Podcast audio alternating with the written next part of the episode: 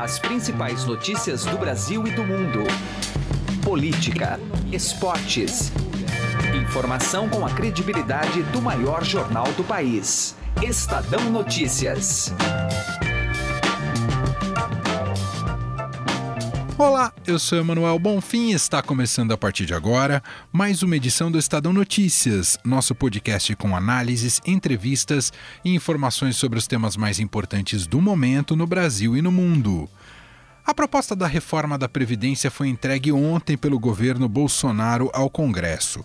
Com um texto arrojado, ela permite um importante impacto fiscal nos cofres públicos, gerando uma economia na ordem de um trilhão de reais no prazo de 10 anos e busca ser mais equânime em sua lógica de arrecadação e distribuição dos benefícios.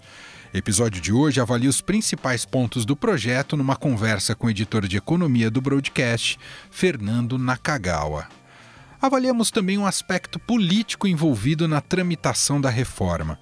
De que maneira o governo Jair Bolsonaro conseguirá aprová-la? Ministros e líderes do governo têm mostrado dificuldades na articulação política, principalmente com os parlamentares que não foram contemplados com cargos públicos pelo governo.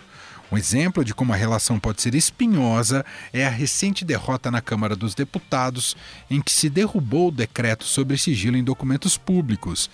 Diante disso, qual será a estratégia do governo federal? Manter a sua política de não institucionalizar o toma lá da cá ou ceder à velha política de negociação com os parlamentares? Conversamos sobre o assunto com a editora do broadcast político da Agência Estado, Clarice Oliveira. O Estadão Notícias é publicado de segunda a sexta-feira, sempre às 6 horas da manhã, e você pode nos seguir e assinar gratuitamente em múltiplas plataformas: iTunes, Deezer, Spotify, Google Podcasts e qualquer agregador de podcasts. Seja bem-vindo e bem-vinda e boa audição. Estadão Notícias. Começou o Boxing Week no Shop Together, o e-shopping com mais de 300 marcas como Lely Blanc, Schutz, Carol Bassi, além de marcas exclusivas como Mixit, Animale e Ricardo Almeida. São descontos de até 50% off. E o melhor, você pode parcelar suas compras em 10 vezes sem juros e receber tudo em casa, com entrega imediata e troca fácil e sem custo. Acesse já e confira o Boxing Week do Shop shoptogether.com.br. Shop Together se escreve Shop 2 Gather. Estadão Notícias. Economia.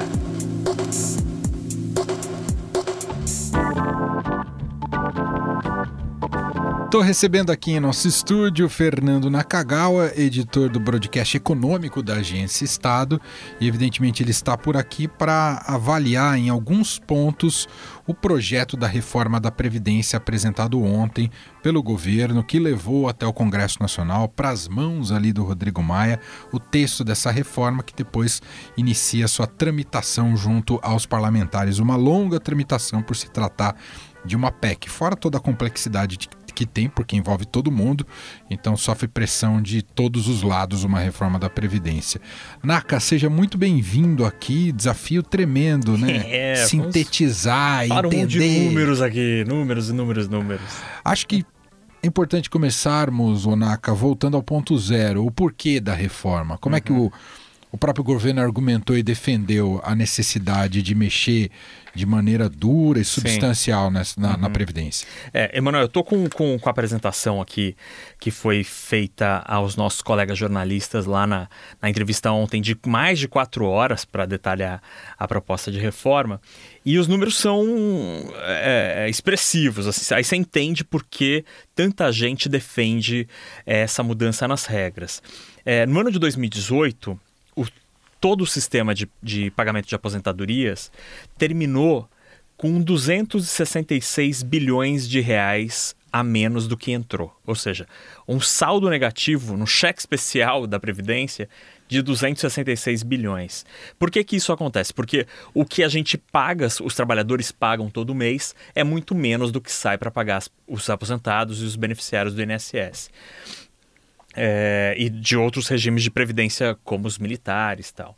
No ano que vem, neste ano, perdão, isso em 2018, né? em 2019, a expectativa é que chegue perto de 300 bilhões. Uau. Então, é, é um super rombo, né? E que o governo tenta é, atacar porque esse dinheiro sai das contas públicas. Né? Então, é um dinheiro, é um dinheiro que poderia estar indo para educação, para constru construir estrada, fazer metrô, mas aí acaba cobrindo essa, esse gasto financeiro. E quando você cruza isso com o envelhecimento da sociedade brasileira, aí a coisa. Sim, aí degringola total. Porque assim, a gente vai porque... ter um envelhecimento muito rápido Exatamente. da população brasileira, é, é. né? Se Deus quiser, a gente vai viver muito. e aí a gente vai receber por muito tempo é, as pensões do, da Previdência. Então, para atacar isso, qual que é a solução basicamente proposta pelo governo? Fazer com que quem está trabalhando pague mais e por mais tempo e quem se aposenta recebe menos ou por menos tempo. Uhum. Então, essa é a. Sinteticamente, é, é exatamente. Entendi. É, Resumidamente, é isso. É, é isso. É, o mercado ficou, imagino que, otimista, porque o impacto fiscal, quando você fala em contas Sim. públicas, é, realmente sana é, é, os problemas que temos enfrentado Sim, nos últimos sim, anos é. no país em relação a esse ponto, não é? É, é, a, a conta que foi apresentada é, lá em Brasília é que em 10 anos, aprovando hoje, a partir daí, em 10 anos, seria possível deixar de gastar ou economizar 1 trilhão 164 bilhões de reais. Então, a gente estava falando de um déficit, de um saldo negativo, né, de 260 bilhões por ano. Enfim, são, é um trilhão, mais de um trilhão de reais em 10 anos. É muita grana. né? Então, é um dinheiro que você deixaria de gastar. E aí, deixando de gastar, em tese, esse dinheiro pode ir para outras coisas. Né? Essa, esse é o argumento do governo. E tem, sempre pesa, e acho importante a gente ponderar isso, que a gente está falando aqui da proposta purista da reforma da Sim. Previdência. A gente sabe que não é essa que vai, se for aprovada, não vai ser exatamente este texto. A gente fala de, desse um trilhão, mas a tendência é que isso diminua, né? exa- é, É sim, muito difícil sim. imaginar que a economia seja exatamente essa. né? Exatamente, é. Como você mesmo já disse, tudo que vai pro, pro Congresso vai com alguma gordurinha, é como uma picanha ali que você vai é, fritando a gordura para diminuir um pouco é, o impacto da, do projeto, de modo a tentar conquistar o apoio dos congressistas. Né? Então, desse 1 trilhão e 100 aqui que o governo está trabalhando, é, por exemplo, o Citibank, ontem, algumas horas depois da apresentação do, do texto, calculou que o projeto que deve ser aprovado deve gerar uma economia de 500 bilhões, tipo Nossa, metade. metade. É. Mas mesmo assim, já é alguma coisa e os caras acham que ok, assim, é, uma, é um movimento no, no- na tendência e no rumo certo. Entendi. É, o JP Morgan, que é um, um bancão nos Estados Unidos, gostou do texto, por exemplo, mas reconhece e alertou para os clientes que, olha, uma coisa é o projeto, outra coisa é a capacidade do governo de aprovar o texto no Congresso. Perfeito. Que aí é aquela outra história, né? Com crise política tal, como é que o governo vai conseguir se articular e conquistar votos e corações dos congressistas. Perfeito. Bom, vamos falar de uns pontos centrais, pontos nevrálgicos da, da Previdência, que é em relação à idade mínima. 65 confirmado, mais uma vez, 65 anos para homens, 62 anos para mulheres, que é o que permite que essa economia seja substancial. Não é, Naka? é, é, exatamente. Hoje em dia, atualmente, é, o regime geral, que é o que é aplicado aos trabalhadores do setor privado, é, prevê uma idade mínima de 60 para mulheres e 65 para os homens, mas com contribuição mínima de 15 anos. Passaríamos a ter 62 anos para as mulheres e 65 anos para os homens, com 20 anos de contribuição. Então, isso afeta a dinâmica e você teria de ficar mais tempo pagando para conseguir receber a aposentadoria ao se aposentar. Além disso, hoje em dia, basicamente você tem uma única é, alíquota, por exemplo, para os, os servidores públicos. Eles pagam 11%. É, Todos do os salário, servidores todos os pagam a mesma servidores, coisa. é. A- é, pela proposta seriam criadas é, seriam sete alíquotas e a maior delas de 19%. Hoje em dia a alíquota única é de 11%. Então isso far- faria com que os servidores públicos que, públicos que ganham mais pagassem mais. Para os trabalhadores do regime geral, que é quem trabalha na iniciativa privada, é, você teria também várias faixas, ó, contando aqui, uma, duas, três, quatro, cinco, seis, sete, oito, oito faixas efeti é, alíquotas efetivas, é, porque seria feita uma escadinha. Então, quanto mais maior é o seu salário, mais você pagaria para o INSS. É, não dá para saber hoje quanto é o impacto disso no salário, no cara que ganha 5 mil, no cara que ganha 10 mil reais, porque essas alíquotas serão debatidas e é bem provável que isso se altere. Se altere, entendi. É. Agora, do ponto de vista, até adjetivando, do ponto de vista de uma previdência que tenta ser mais justa, uhum. Isso é sensacional. Sim, é sensacional, porque, porque, quem ganha mais. Enfim, quem ganha mais paga mais. Exatamente. Né? E, e é a lógica... é o cara que vai ganhar mais lá na frente. A gente tinha essa distorção, não sim, é? Sim, tínhamos essa distorção, exatamente. É. Isso é corrigido nessa situação, assim. O que é uma, uma, uma mudança sensacional do ponto de vista da, da, da coisa equânime, né? De ser mais justa, o justo sistema. Entendi. O Naka chamou a atenção que militares não vieram nessa, nesse texto. Sim, realmente, o fato de os militares não estarem desde o começo gerou um certo desconforto, um certo, é, principalmente entre os economistas, porque eles entendem isso como sendo um sinal de que, olha, já está dando um pequeno passo aqui no rumo que alguém está sendo privilegiado. É. E aí, quando você abre a porteira, passa a boiada, né? Então, esse é o problema, assim. Se o governo afrouxar o tom agora, isso pode gerar complicações lá na frente e o impacto pode estar bem longe de um trilhão. Quer dizer, é uma previdência que é rigorosa, é um texto duro, arrojado, mas que do ponto de vista social mantém certas diferenciações que aparentemente a sociedade aprova essas diferenciações, seja homens e mulheres, grupos como policiais, é, sim, mas professores. Sim, eu acho que a, a, a, sociedade gosta, até entende, aí falando como, como cidadão jornalista assim, que acompanha o debate é, social dessa história, né? Eu acho que a sociedade reconhece a diferenciação entre algumas categorias, por exemplo, professores, policiais, tal. É, mas eu acho que os privilégios em demasia não são aceitos, né? E é isso que que, que, que eu acho que é preciso combater e você conversando com as pessoas percebe-se isso que muito claramente. E aí fala, falando num ponto é, muito, muito, muito polêmico, que é o famoso BPC, que são os benefícios assistenciais. Que até Esse se falava que, pela minuta, que era inconstitucional Exatamente. que se propunha, é, né? É, é, é, porque hoje quem recebe do Estado tem de receber, num, numa situação como essa, no BPC, um salário mínimo. É, a proposta é uma PEC, então muda a Constituição, e aí passaria a ter uma regra que quem não tem, quem entra nesse, nesse programa, que aí são as pessoas muito, muito pobrezinhas mesmo, é, a partir de 60 anos, elas receberiam 400 reais. E ao completar 70, aí, aí sim passariam a receber um salário mínimo. Esse é um dos pontos que eu imagino que vai ser assim, fonte de um debate interminável no Congresso, assim, porque você Esse é um tema muito sensível. É muito né? sensível, né? E as pessoas que estão nessa, que recebem esse tipo de benefício, elas estão numa, numa situação de vulnerabilidade é, socioeconômica ali muito latente. Então esse é um tema que que, que eu acho que gera, gerará muito debate. Outro tema que me, me chamou a atenção, Emanuel, é a pensão por morte. Hoje, quando você. É, quando um beneficiário do INSS é, morre, é, se é um homem, por exemplo, a esposa ou, ou, a, a, ou os filhos podem receber, é, continuam recebendo a o benefício, exatamente, a aposentadoria.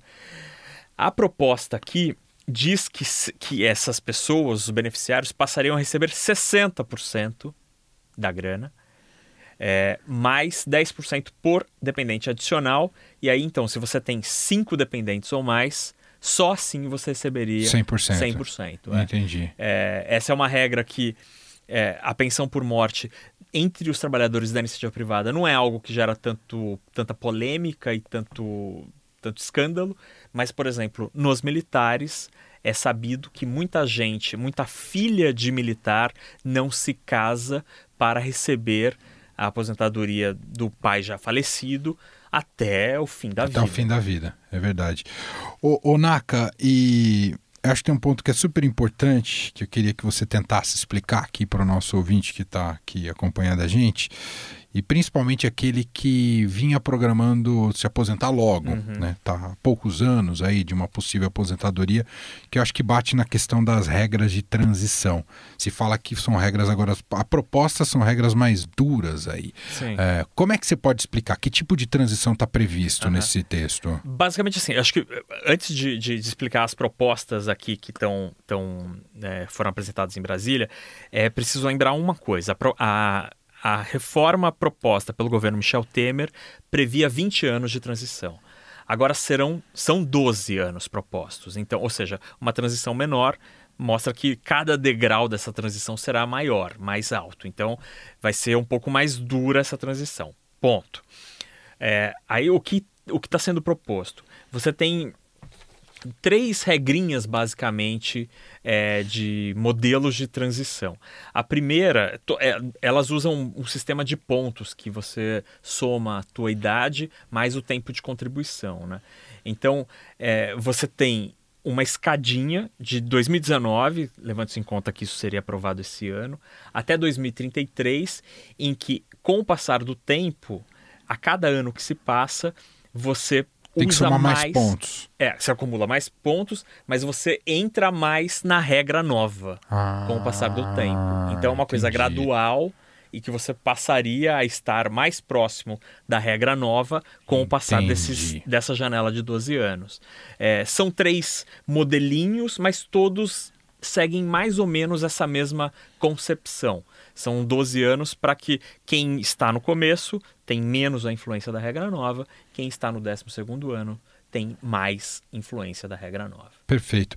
E só para fechar, o último detalhe que precisava tirar a dúvida com você: tempo de contribuição aumentou. Essa é uma reforma aumentou, que. Aumentou, sim, sim. A, sim. Ba a, base mínima é 20 anos, se não me engano. É, vamos voltar para a primeira página aqui. Para Manuel. o slide da primeira página, porque tem a questão da idade, que será sim, é. um requisito. É, exatamente, são 20 Como a gente falou, 65 e 62, isso, é. mas tem também um tempo. Quer dizer, e, e, é importante falar que a idade é uma prerrogativa. Isso. Né? Mesmo isso. que você tenha contribuído mais, você precisa chegar você nessa precisa idade. Chegar, é. Então, é, você precisa ter 65 anos se for um homem e 62 anos se for uma mulher e 20 anos de contribuição.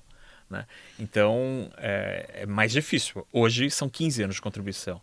E, e hoje e... você pode se aposentar só por tempo de contribuição, independentemente exatamente, da idade, né? Exatamente, exatamente. É. Então você tem casos aí de gente com 50 e poucos anos aposentada. aposentada é, é, é, o, que, o que também distorce a situação, porque claro. esse cara vai. Imagina, se o cara vive 30, 80 anos, é. vai passar 30 anos recebendo é, da Previdência e pagou por 15 anos. Onera né, demais anos. o é, sistema. Muito, é. É, é. Enfim, são regras polêmicas e é uma coisa muito intrincada, né? São muitas regrinhas, muitos Sim. números. mas eu acho que a coisa mais importante é, para o ouvinte ter muito, muito claro é que existe um problema econômico, financeiro gerado pelo, pelo atual modelo da Previdência e que o governo, tá, este governo, assim como o anterior, e vários outros tentaram Todos atacar tentaram, esse problema. É, é, é, é, que é muito polêmico, você mexe com uma, com uma parte da sociedade que, obviamente, está mais vulnerável, né, os idosos e tal. É, mas, aparentemente, essa é a principal bandeira econômica do governo Jair Bolsonaro. Então, eu acho que eles vão tentar, ao máximo possível, aí, levar a executar esse plano. Muito bem. A gente vai voltar, evidentemente, a esse tema, né? A gente falou de uma maneira mais ampla, mas aos poucos vamos esmiuçando outros detalhes desse projeto e a maneira como ele vai tramitar dentro da, das casas legislativas, primeiramente na Câmara dos Deputados. Esse é Fernando Nakagawa, editor do broadcast econômico aqui da Agência Estado. Muito obrigado, missão dificílima aí de tentar traduzir Tomara um pouco da reforma da Previdência. você ainda mais. Eu acho que é importante você trouxe os conceitos, que eu acho que é isso que é importante isso, ter um é, entendimento, é, né? É, Depois cada um acaba se adaptando e buscando é, os próprios detalhes que se encaixam na é, sua. Exatamente, os detalhes dependem muito da situação de cada um. Né? mas são os conceitos que embasam a economia que o governo quer fazer, que Isso. tem impacto nas contas públicas. Obrigado, viu, Naka? Tudo bem, foi um prazer, Manuel, como sempre. Um abração. Estadão Notícias. Política. Agora é hora de avaliarmos o aspecto político na tramitação da reforma. O destaque chega com Gustavo Lopes. E nós continuamos nesse assunto de reforma da Previdência, mas agora a gente vai avançar um pouco mais. O presidente Jair Bolsonaro entregou em mãos do presidente da Câmara dos Deputados, Rodrigo Maia, o, o, projeto da reforma da Previdência, mas agora fica a pergunta: como é que vai se dar essa negociação do governo federal com os deputados, com os senadores, para conseguir aprovar de fato a reforma da Previdência. E para falar com a gente sobre este assunto está a Clarissa Oliveira, ela que é editora do broadcast político da Agência Estado. Tudo bem, Clarissa? Tudo bem, Gustavo? Olá a todos. É muito difícil dialogar com o Congresso Nacional, a gente sabe. E talvez o governo tenha mais dificuldades porque tem um modus operandi, pelo menos nesse começo de governo, diferente. Não cede cargos, muito pelo contrário, grande parte dos cargos do primeiro escalão estão na mão de militares e o Congresso sempre quer alguém em troca, né, Clarissa? É, Gustavo, olha, eu acho que a primeira coisa que a gente tem que observar é que o governo do presidente Jair Bolsonaro encaminhou ao Congresso um projeto de reforma da Previdência que já foi pensado com a ideia de deixar uma gordura para que vá ser, sendo retirada progressivamente no decorrer desta tramitação. O que, que a gente pode esperar? Os parlamentares, deputados e senadores, mas vamos pensar primeiro na uhum. Câmara, que é o primeiro estágio, deixaram muito claro que eles não vão fazer, não vão vender barato o voto deles. E sim, a gente pode falar em vender porque tem esse balcão de negociação, tem esse balcão de troca, tem. Não é vender em dinheiro, mas sempre tem alguma troca esperada por esse lado. Uhum. A sinalização maior que foi dada nesse sentido, sem dúvida nenhuma, foi a aprovação do projeto que derrubou Isso. um decreto que mexeu na lei de acesso à informação, por meio do qual o governo federal esperava aumentar o sigilo sobre documentos oficiais. Parlamentares que, em tese, deveriam estar alinhados ao governo, cujos partidos estão participando ativamente do governo, não impuseram restrição a esse apoio, endossaram um requerimento que foi apresentado pela oposição. Isso, Isso foi sim um recado O governo procura minimizar, mas foi um recado: olha, a gente quer ser ouvido, a gente quer negociar.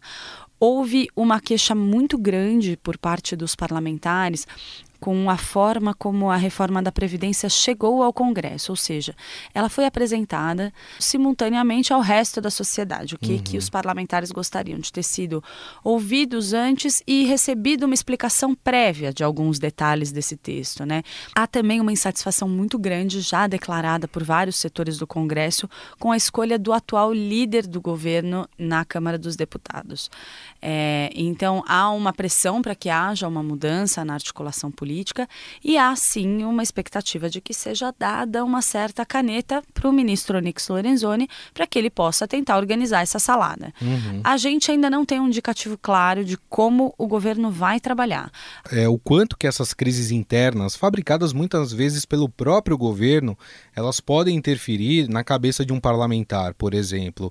Isso atrapalha de certa forma? Eu acho que não é uma questão de interferir em, em como o parlamentar se posiciona ou não em relação à reforma, mas é que evidencia uma fragilidade do governo que é absolutamente desinteressante para o governo demonstrar nesse momento. Então, o, o, presidente Jair Bolsonaro, voltando aí da cirurgia é, que retirou a bolsa de colostomia, teria aí em mãos todo o capital é, de um começo de governo que foi eleito com uma margem importante, uma vitória que foi com alguma folga.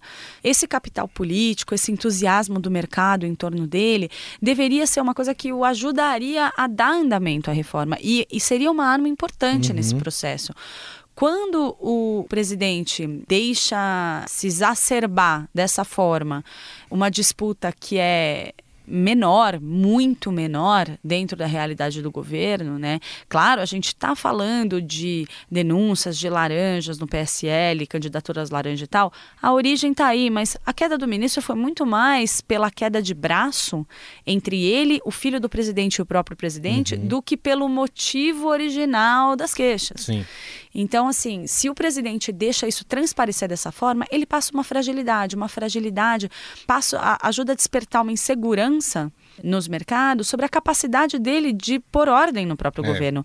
E os parlamentares sentem o cheiro disso e falam: bom, é a minha oportunidade de o quê? Garantir o que vai ser bom para mim. Isso pode ser cargos, pode ser emendas. Porque o governo fala: ah, não, não vamos distribuir cargo, mas já existem conversas sobre indicações para cargos comissionados, onde eles dizem: não, mas vejam bem, a gente vai permitir que as bancadas indiquem nomes, mas desde que eles sejam absolutamente qualificados.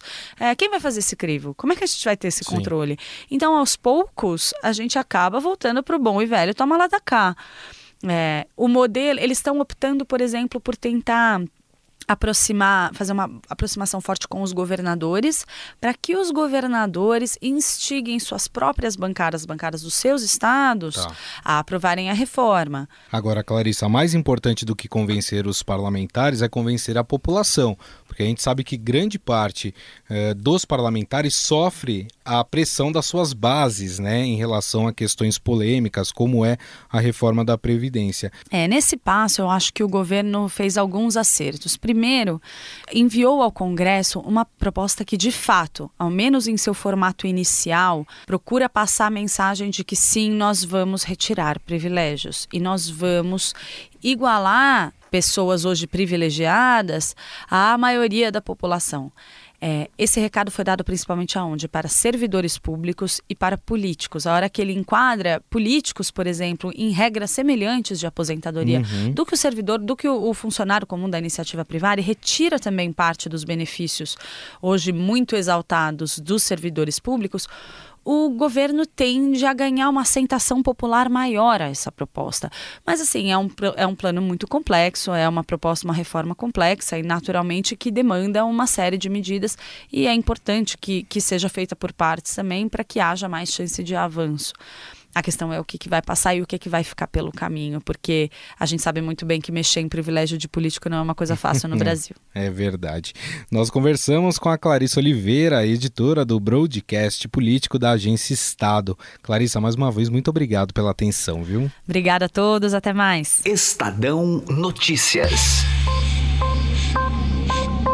Direto ao assunto, com José Neumann e Pinto.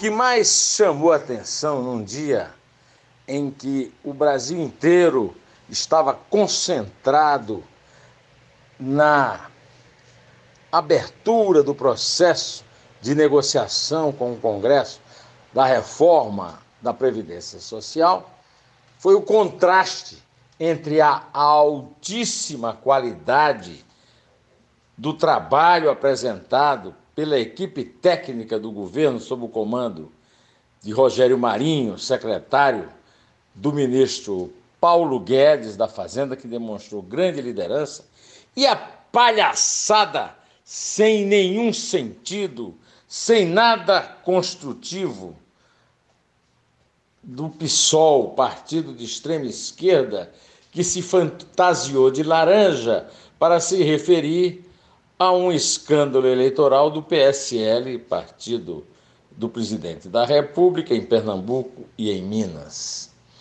A laranjada do PSOL é a própria cara da oposição de esquerda no Brasil.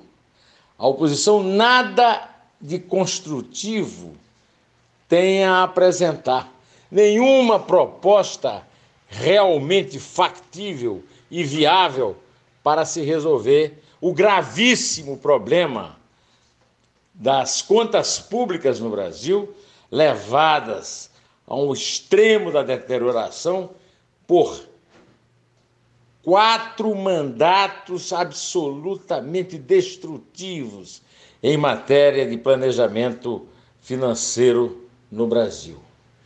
Os 12 milhões e meio de desempregados no Brasil mereciam mais respeito desses palhaços de circo que não ofenderam o presidente, mas os pobres brasileiros que sofrem por causa desse desequilíbrio das contas públicas. José Neumann e Pinto, direto ao assunto. Estadão Notícias. Se você já tem um plano de previdência privada, faça a portabilidade para a XP Investimentos. Acesse xpi.com.br e traga sua previdência para XP. Não custa nada, é direto no site e sem nenhuma burocracia. Mais fácil que fazer portabilidade de celular. Se você ainda não tem previdência, abra agora sua conta na XP Investimentos.